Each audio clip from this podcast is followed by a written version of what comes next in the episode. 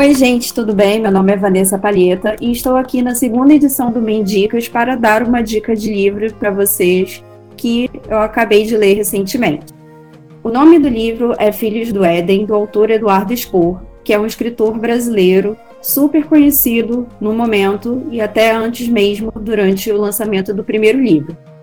Então vamos falar um pouco sobre essa trilogia de livros de Eduardo Spor. Filhos do Éden é uma trilogia de livros de literatura fantástica que aborda temas como anjos, fim dos tempos e apocalipse. E os três livros tiveram mais de 700 mil exemplares vendidos no país, juntamente com outro best-seller do mesmo autor, de A Batalha do Apocalipse, também lançado em 2010. Éden, uma vez que não se conceitua como uma continuação do livro A Batalha do Apocalipse, Embora se estabeleça no mesmo universo criativo, não tem como figuras principais os mesmos personagens. De fato, a série se diferencia de A Batalha do Apocalipse por seu tom mais humanizado, entre aspas, e por suas referências históricas mais evidentes.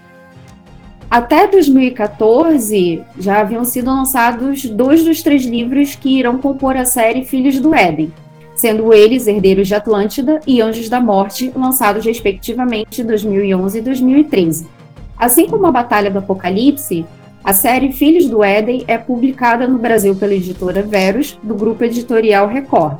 O terceiro e último volume da série, intitulado Paraíso Perdido, foi lançado em 2015. Então, a sequência dessa trilogia seria Filhos do Éden, Herdeiros de Atlântida, Filhos do Éden, Anjos da Morte e Filhos do Éden, Paraíso Perdido. Agora eu vou dar um resumozinho. A série Filhos do Éden, ele passa no mundo em que vivemos, habitados pelos humanos e anjos, que se misturam em meio à nossa sociedade. Só que há uma guerra civil envolvendo o príncipe dos anjos, o arcanjo Miguel, que pretende destruir a humanidade para colocar um reino sob sua ditadura e Gabriel, seu irmão, que luta a favor dos seres humanos para barrar as pretensões do poderoso príncipe. Mas, ainda nessa história, a Lúcifer, a estrela da manhã, que está de mãos atadas, esperando um choque entre as duas facções para enfim mostrar o seu grande exército de demônios e subir até o sétimo céu e coroar-se rei do universo. Enquanto o dia dele não chega, a Terra aguenta as batalhas, mas com os dias contados para desmoronar. Então, dentro desse livro, existe todo esse universo de anjos e humanos, céu e inferno. Sendo que nesse livro os personagens são arcanjos, tem castas angélicas, tem os sete céus com cada, com cada nível, planos e dimensões e também tem cronologia celeste. É. Então fica aí a minha dica, é um livro muito bom, vocês podem ler e eu tenho certeza que vocês vão gostar. Eu pessoalmente gostei bastante de toda a história, é bem cativante e eu espero que vocês possam ler também.